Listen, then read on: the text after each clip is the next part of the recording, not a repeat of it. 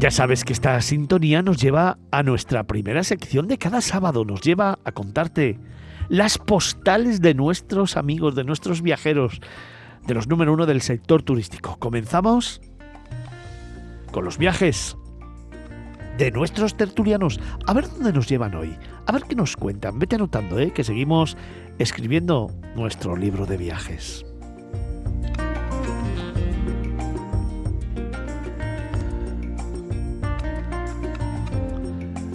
En primer lugar, creo que nos vamos a ir a Sevilla. Allí tenemos a otra crack del equipo, a una gran profesional que forma parte de nuestro compendio de grandes talentos. Es Arancha Vitón. Arancha, buenos días. Hola, muy buenos días, Fernando. ¿Dónde te hallo? bueno, me halláis en Sevilla, pero, pero os quiero hablar de mi postal, va a ser hoy de Nápoles. La de Sevilla me la guardo para la siguiente. Bueno, pues venga, vamos a hablar de Nápoles. De Nápoles, eso es. Venga, o pues- Neápolis. Dame, dame tu postal, que luego te quiero contar una cosa, ¿vale? Perfecto. Venga, ¿cuál es tu postal? Pues mira, yo tengo un recuerdo de Nápoles eh, muy anecdótico, pero es verdad que una- es una ciudad que no deja indiferente a nadie. Muchos lo van a ver como una ciudad caótica o con mucho ruido, pero en realidad tiene muchísima vida. Yo uno de mis primeros recuerdos cuando salí del aeropuerto y fui a la estación de tren en taxi, eh, era una locura el tráfico que hay. Están continuamente tocando el claxon, no se saltan todos los frenos al paso. Y recuerdo perfectamente que me estaba mirando el conductor del el taxista mirándome por el retrovisor y diciendo esta pobre chica está asustadísima y se rió y dijo puesto de música y todo bueno es así empezó mi primer día en Nápoles pero bueno es, es una ciudad que es verdad que los, eh, los edificios es verdad que están un poquito en, en mal estado eh, la pintura de los edificios está un poco desconchada, pero le da muchísimo carácter. La gente es muy abierta, súper, súper amable. Y yo de Nápoles, pues para quien vaya a visitarla, resaltaría sobre todo la plaza de Plebiscito, que es Sí. una plaza enorme, tiene 25.000 metros cuadrados, más o menos la mitad que Fitur, aproximadamente. Y en esa plaza también tenemos de frente el, el Palacio Real, que es, que es precioso también. Y uno de los recorridos que yo me solía hacer mucho es, eh, bueno, rodeando el Golfo de Nápoles, empezando por el Castel de Lobo, el Castel del Huervo, que es el, el castillo más antiguo de Nápoles, ir bordeando toda la costa, incluso pasar por el puerto, porque desde el puerto de Nápoles podemos visitar las islas de Capri o de Ischia, y, y verle el, el paisaje que tienen, ¿no? Que, que ves toda la, la costa malfitana, Sorrento, Pompeya y, y el Vesubio también. Y es una, es una maravilla, porque es que además estratégicamente, exacto, puedes visitar todas esas ciudades, ¿no? Entonces, es, es preciosa de visitar, tiene mucha historia además, pero yo quiero poner el, el colofón de mi postal en un punto que es muy importante también, porque Nápoles el origen de la pizza está en Nápoles, de la pizza eh, Margarita. Y tomad nota porque si vais tenéis que ir a la pizzería Da Michele, que bueno, pues es, es la pizzería más antigua y, y en, en la pizza Margarita y marinara. Y yo me quiero ir con este buen sabor de boca, os lo recomiendo a todos. Y, y mi postal de hoy es, es más tendente a la gastronomía, pero es que a mí la comida italiana me encanta y, y más en la mejor pizzería del mundo. Me encanta la postal. Además es una de esas postales bonitas, eh, resumidas, breves, pero intensas, de las que nos gusta contar con nuestros tertulianos. Te voy a contar una cosa, Arancha. Te, te, eh, vas a sorprender, igual que me ha pasado a mí, pero me gustaría aclararlo de cara a toda la audiencia que tenemos. En ese número de WhatsApp eh, que tenemos, eh, y que os recuerdo, 655-8609-23, siempre os digo a todos los que nos escucháis que nos encanta, ¿no? Que nos mandéis mensajes, que nos digáis, que nos habléis, que nos recomendéis, que nos exijáis, que nos critiquéis, que nos alabéis, ¿no? Nos ha llegado esta semana un mensaje que yo creo que es tardío porque porque viene de un programa que emitimos el 2 de enero, creo recordar, en el que os pongo en antecedentes. En ese programa estábamos hablando, si recuerdas, Arancha, de los reyes, estábamos hablando de los regalos, te pregunté qué era lo que tú le querías pedir a los reyes, ¿recuerdas? Sí. Y estuvimos un poco con la broma, como hago siempre con todos los tertulianos, porque me gustaría Claro. recalcar que yo siempre, bueno, pues en el tono amable, humano, cercano que tenemos en el equipo, este equipazo que nos llevamos todos tan bien y que además tenemos mucha complicidad y sobre todo tenemos y somos muy, muy sarcásticos al mismo tiempo que nos queremos Sí. eh, todos muchísimos. Yo en esa conversación tuve contigo unas palabras en las que te hablaba, recuerdas de tu padre, de que saludaras a tu padre, Sí. de los regalos. Bueno, sí. pues ha habido un oyente que eh, nos escuchó por primera vez ese programa, por primera vez, Ajá. y nos ha mandado un mensaje diciéndonos, A ver. estimados amigos de Miradas Viajeras, no me gusta nada el tonito condescendente y machista que está utilizando el director del programa con vuestra colaboradora Arancha Vitón. Es la primera vez que oigo el programa. Bueno, a mí me gustaría decirle a este oyente que, por supuesto, respetando su opinión, por supuesto, y además respetando, evidentemente, a todo mi equipo, que para mí es sagrado, y evidentemente este, este oyente no tiene por qué saberlo, pero para mí es un equipo increíble. Siempre digo y siempre antepongo al equipo a mí. Siempre a ellos les digo que son el alma de este programa y siempre presumo de cada uno de ellos. Evidentemente, ni tengo un tono machista ni tengo un tono condescendiente.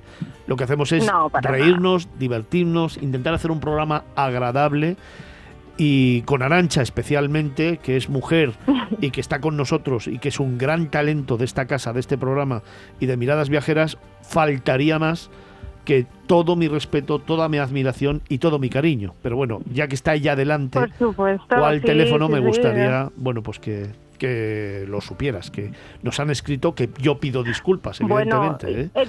eh, Si alguien lo ha bueno, entendido yo- así, claro. Pues, pues alguien lo habrá entendido así. Yo, desde luego, eh, por supuesto, tenemos todos el mismo o un humor parecido, mm, tirando a ironía, sarcasmo, y, en ningún momento me he sentido así. No sé cómo se habrá escuchado, pero pero para nada, ni, ni- ni me he sentido ofendida ni nada. Es más, yo sé que vuestra broma, creo recordar. Claro, por eso o digo, sea que para nada. No sé. eh, hablando de aclaro- ironía- Aclaro al oyente que para nada, vamos, ha sido mi sensación en absoluto. Hablando de ironía, nuevo eslogan del fenomenal. programa. Nuevo eslogan del programa. Yo por mi equipo mato. Exacto, exacto. Y es verdad, Si es, que, es que yo por mi equipo, y lo sabéis todos, y ya hay muchos que lleváis conmigo muchísimos años, que yo por mi equipo mato y, y- y lo defiendo a muerte, lo, lo- lo defenderé allá donde vaya y lo pondré en primer lugar siempre, por delante de mí, siempre. Pero bueno, eh, yo pensé que este mensaje igual lo había mandado tu padre, pero No. No te- no- no te extraña, no te extraña.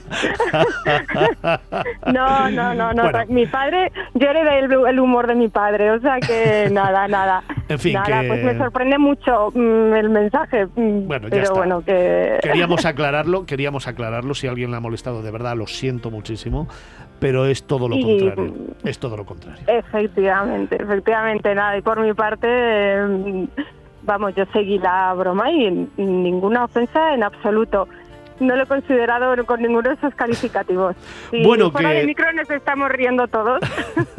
Que te, que te echamos de menos, ya sabes que el próximo Sí, sábado te vuelvo- tenemos aquí con nosotros.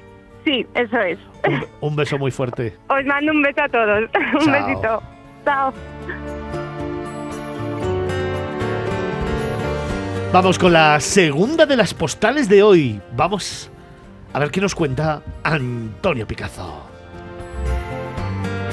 Don Antonio, buenos días. Buenos días, Fernando. Yo también te creo. Bueno, contigo ya sabes que, que también nos lo pasamos bien. Por eso te digo que es que, no sé, eh, eh, es que me ha llamado mucho la atención porque es verdad que decía que era la primera vez que escuchaba el programa este oyente que nos ha mandado este mensaje, pero que es que lo mismo lo hago con Carlos, lo hago con Felipe, lo hago contigo, con el que muchas veces tenemos esa dialéctica sarcástica. No sé, bueno, en fin. Eh, tema resuelto. Vamos con la vamos con la siguiente postal, Antonio. ¿Dónde me llevas? ¿Con qué me sorprendes?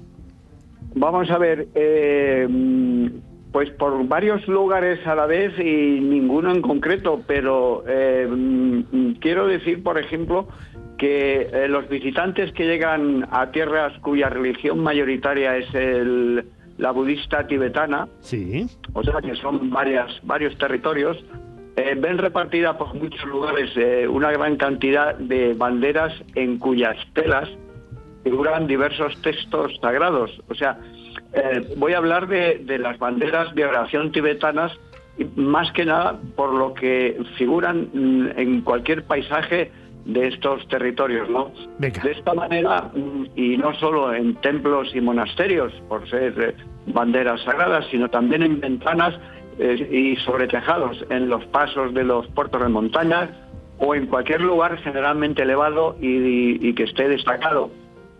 Es muy, eh, muy habitual encontrar esto, siempre si viajas por allí, una línea de paños diversos, de diversos colores, ondeando con los pulsos y latidos que envía el viento. Eh, siempre se va a encontrar este tipo de, de paisaje eh, eh, acentuado por este, por este tipo de banderas. La interpretación que se da a estos elementos de culto en las crónicas, en las guías de viaje, en los documentales de televisión, en los reportajes difundidos en los medios occidentales, cuando no por los propios testimonios de los turistas que viajan a Tíbet o bien a otros países de la ceja del Himalaya, es que las banderas de oración son una manera cómoda y rápida de repetir incesantemente las plegarias que los creyentes budistas consideran necesarias para sus demandas espirituales. Dicen que cada vez que el viento mueve una bandera de oración, eh, pues los rezos que se, los estandartes contiene, pues vuelan hacia los dioses eh, y por lo tanto es una plegaria que insiste en la súplica eh, de los espíritus sagrados, etcétera, etcétera, etcétera. Estas explicaciones son una muestra del desconocimiento que se tiene y lo que es peor, que se divulga eh, de la esencia propia del dinamismo de los devotos del budismo mahayana. Aquellos que piensan que las oraciones pueden enviarse por algún medio que no sea del sentimiento humano, dicen los practicantes del budismo. No, saben lo que son las verdaderas plegarias. Las banderas de oraciones no se hacen para ondear eh, mediante el viento, para dispersar o elevar invocaciones al cielo o a los dioses. El budismo es que resulta que no los tiene. Es una manifestación religiosa y cuando una bandera de oración es agitada por el viento, el aire es bendecido y junto a él eh, todos los seres que lo respiran y lo sienten. De esto hablaremos cuando trate un tema más es- específico que ya estoy preparando para, un- para un futuro otros mundos y, y- y distinguiré el por qué se interpreta los occidentales que viajan a Tíbet eh, con una visión, muy, una mentalidad muy práctica y cuando no es así por los propios devotos de- del budismo tibetano. En cualquier caso, ¿por qué viene a la postal? Porque siempre que se recorren los caminos o las ciudades o los pueblos de Tíbet o aquellos, eh, aquellos países, como puede ser Bután, Nepal, India u, u otros territorios eh, de aquella zona del Himalaya, siempre se van a encontrar esas multicolores banderas de oración que, bueno, acentúan la espiritualidad del pueblo más religioso del mundo, que es el tibetano. Cómo me gusta escucharte, cómo me gusta aprender contigo, Antonio. Muchísimas Vaya gracias. charleta hoy, ¿no? Vaya charleta. Me no, me ha encantado, de verdad me ha encantado y me parece que además es un tema súper bonito a tratar en otros, en otros mundos. Gracias de corazón porque cada día, cada fin de semana nos deleitas con un aprendizaje. Muchísimas gracias. Luego te escucho, ¿no? Luego te veo aquí en la radio. Con un tema rey superbomba que si hoy has aprendido, creo que luego los oyentes, tú y todo el mundo, hasta los que nos acusan de, de macheras, pues van a aprender bastante porque es un tema muy bonito y muy curioso. Ya veréis. Pues luego te escucho en la última hora. Antonio Picazo, muchas gracias. Nos vemos. Nos vemos.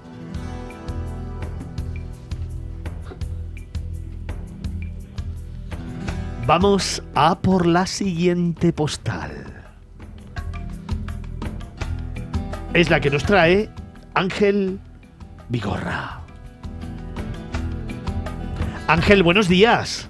Hola, buenos días, Fernando. ¿Qué tal? Venga, esa postal breve, concisa, pero intensa que nos traéis los, Venga, los vale. ¿Dónde me llevas?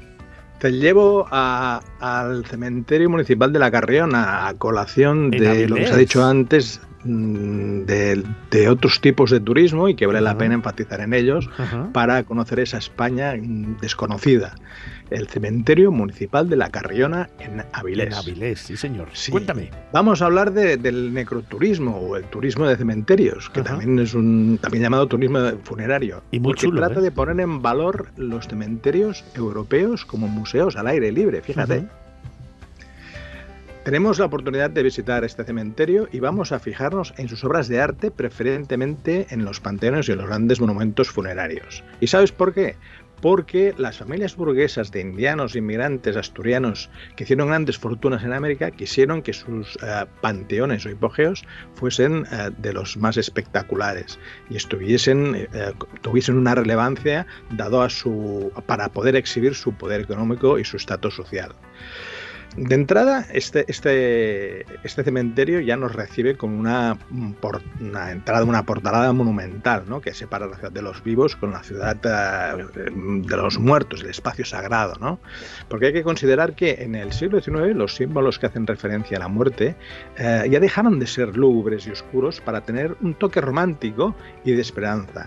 Y por ello, la Carriona pertenece a la Asociación Europea de Cementerios Significativos y no es el único en España. ¿eh? Ya te digo, destaca en este cementerio lo que es ah, la capilla, la capilla central, que es de- está hecha en planta de cruz griega ¿eh? y se construyó en estilo neorrománico, siendo el espacio central. Ah, adyacentes tenemos unos mausoleos espectaculares en los cuales destaca, por ejemplo, ah, la tumba de estilo neogótico del que fuere ah, alcalde de Avilés, Bonifacio Eres, que está mm, llena de símbolos eh, que podríamos interpretar como masones, ¿no? Tenemos búhos, que simboliza el luto, tenemos la desolación, la reencarnación bajo un remate de un templete en el que puede incluso verse una pirámide, ¿no? Pero la joya de la corona eh, es otra. La joya de la corona es el, el panteón, el panteón de los marqueses de San Juan de Nieva, que fue erigido en- con mármol de Carrara y, y este no hay que perdérselo porque es una obra eh, escultórica de primer orden. Este, además, este panteón fue galardonado con el premio a la mejor escultura funeraria española por la revista El Adiós Cultural en, el 2015. Eh, la entrada es gratuita, puede visitarse eh, en los horarios de apertura, incluso hay un centro de interpretación a la entrada o incluso se pueden concertar eh, visitas guiadas a través de la web de, de Turismo de Avilés. Y mm, solo recordaros que aquí, para los amantes del fútbol, encontraréis la tumba de uno de los grandes futbolistas de España, que fue Enrique Castro Quini.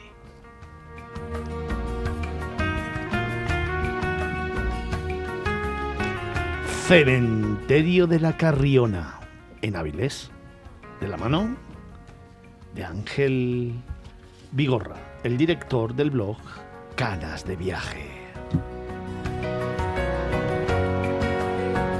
Ángel, muchísimas gracias. A ti, muy amable. Un abrazote. Un abrazo. Alonso, Felipe, ¿dónde nos llevas tú hoy? Pues mira, eh, te voy a sorprender. Venga. Te voy a llevar a un... Esta vez no es un pueblo, no es una localidad, sino vamos a ir a uno de los eh, lagos marjales más importantes que hay en España. Uno de los 74 que existen, humedales que existen en, la, en España. Y que entre los 74 son 304.000 es- de 304.000 hectáreas. En este caso vamos a ir a la Albufera de Valencia. La Albufera de Valencia más pequeñito, ¿eh? eso tiene nada más y nada menos que 21.000 hectáreas, ¿eh? pero es un lugar eh, que llama la atención eh, por su historia, por su tradición, porque está muy cerquita de Valencia. Claro, en estos momentos, en ese tiempo, pues eh, es más complicado visitar, eh, no es muy aconsejable porque, bueno, pues hace viento, hace aire, hace frío, no se puede degustar como se debe degustar este sitio. Pero para la primavera que pronto llegará es un lugar eh, idóneo para ver aves, para montarse una barquita, recorrerlo, acordarse, acordarse de algún cuadro de Sorolla o de, por ejemplo, alguna obra de Blasco Ibáñez, ¿no? No sé, Cañas y Barro, Arroz y Tartana y eh, darse un paseíto, como decía antes, en una barquita, donde el barquero te va a contar un montón de leyendas En un próximo programa tendremos, una, tendremos aquí a colación una leyenda, la leyenda de la sierpe de la albufera, que es muy bueno, es muy curiosa. Y eh, por así, para acabar y no usar mucho más tiempo del que debemos utilizar en este tipo de, entradas, eh, por no eh, monopolizarlo, por decir simplemente que los árabes conocían la albufera como el lago y lo conocían además como el espejo del sol. Y eso es lo que tú debes encontrar allí, el espejo del sol. Ver un humedal, ver el, arroz, porque toda la zona, prácticamente el 80%, el 30% es, es arroz, y luego eh, acercarse a uno de los pueblecitos que hay alrededor, por ejemplo, yo aconsejo siempre el Palmar, que más que un pueblo parece una isla al lado Albufera. A la entrada tienes las casas antiguas, las casas de los pasiegos, por así decirlo, aunque pasiegos sea más referencia a Santander, pero la, casa de rurales de allí, de los que vivían del arroz y los que estaban ahí trabajando, los agricultores, y tomarte en unos de cualquier restaurantes que hay varios, tomarte una anguila alipebre que eh, a mí no me gusta, pero reconozco que con quien he ido siempre la he disfrutado, ¿no? he disfrutado. Yo he preferido una rozabanda o una paella. Qué listo eres.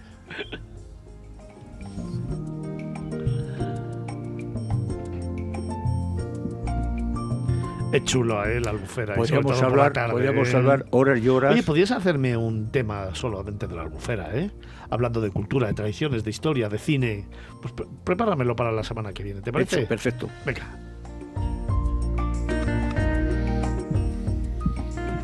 El profe y la albufera. Olmo, Carlos, ¿dónde nos llevas tú?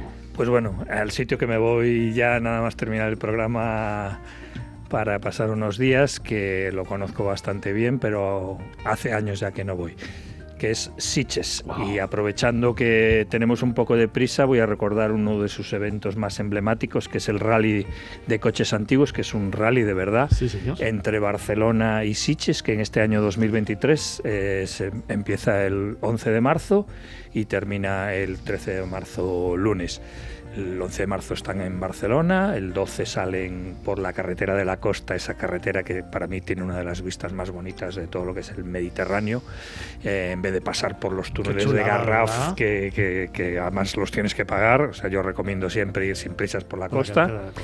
Y ya ese mismo sábado llegan a, a Siches y pasan el domingo en Siches. Como característica, frente a otros rallies eh, antiguos, todos los coches, todos los vehículos que participan tienen que tener más de 100 años, que se dice rápido.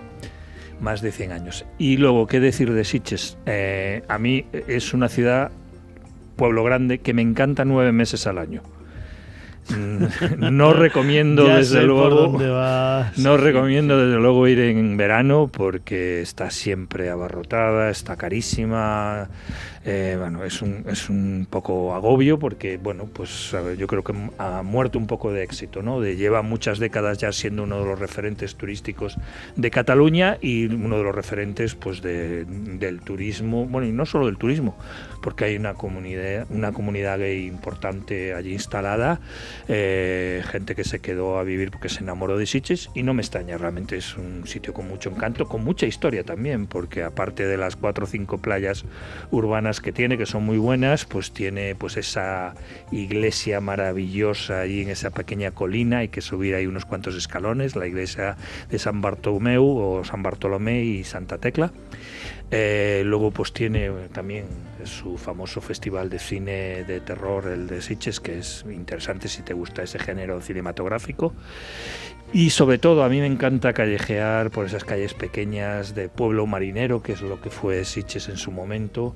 Me encanta mucho callejear y bueno, ahora mismo pues pasear también por el paseo marítimo, que tiene dos kilómetros y medio, que para una localidad de ese tamaño es un paseo marítimo bastante grande. Y nada, que, que es un lugar que de eso, de septiembre a junio, es de lo mejorcito que puedes encontrar en la costa catalana. De paseos por la tarde, ¿eh? Sí, sí, sí. Me gusta mucho. Me gusta mucho.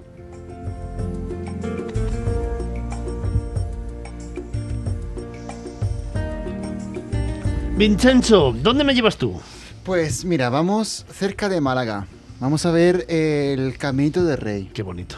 Digo, vamos a ver porque realmente es un sitio más de vivirlo, de verlo, de ir ahí, hacer una fotografía y de hecho eh, me lo pasé súper bien, hice un montón de fotografías y de hecho la vamos a subir en las publicaciones de la radio, en Twitter, para que veáis un poco cómo es, porque la verdad que a mí me sorprendió mucho. De hecho, yo no conocía el Caminito del Rey.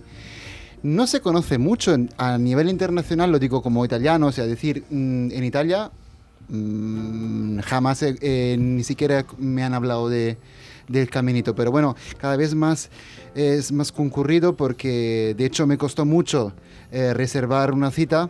Es que estuvo cerrado muchos años, esa Claro. es un poco la razón Y es que- también claro, de que... Y es no que además este año eh, ha habido un, un derrame Sí, de tierra y entonces ha estado, han tenido que repararlo, ha estado bastante tiempo cerrado. lo he leído, este sí. lo he invierno ha habido con mucho peligro y tal. sí. Claro, sí, sí. le- de hecho, o sea, lo que recomiendo a los oyentes es de eh, ver con adelanto, con mucho adelanto en la web, reservar cuanto antes una plaza, porque la verdad que de aquí te puedes a lo mejor esperar un par de meses.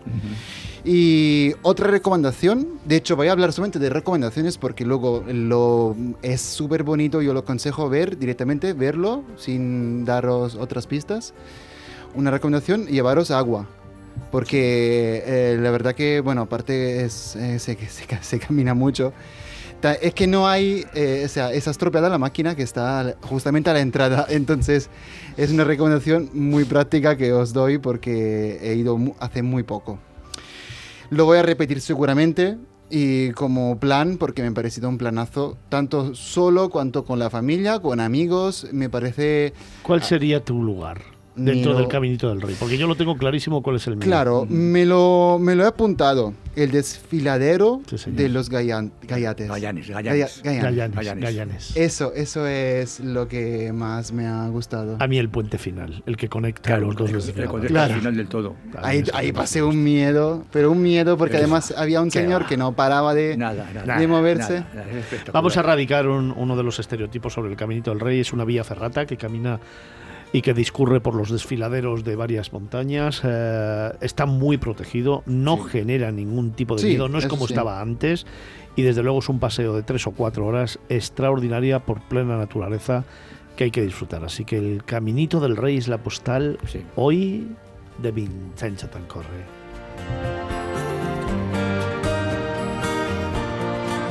Javier nos tenía otra postal, pero con él vamos a hablar más tranquilamente después en un temazo que nos trae. Así que su postal la dejamos para el próximo fin de semana y hoy hablamos con él de un gran destino nacional.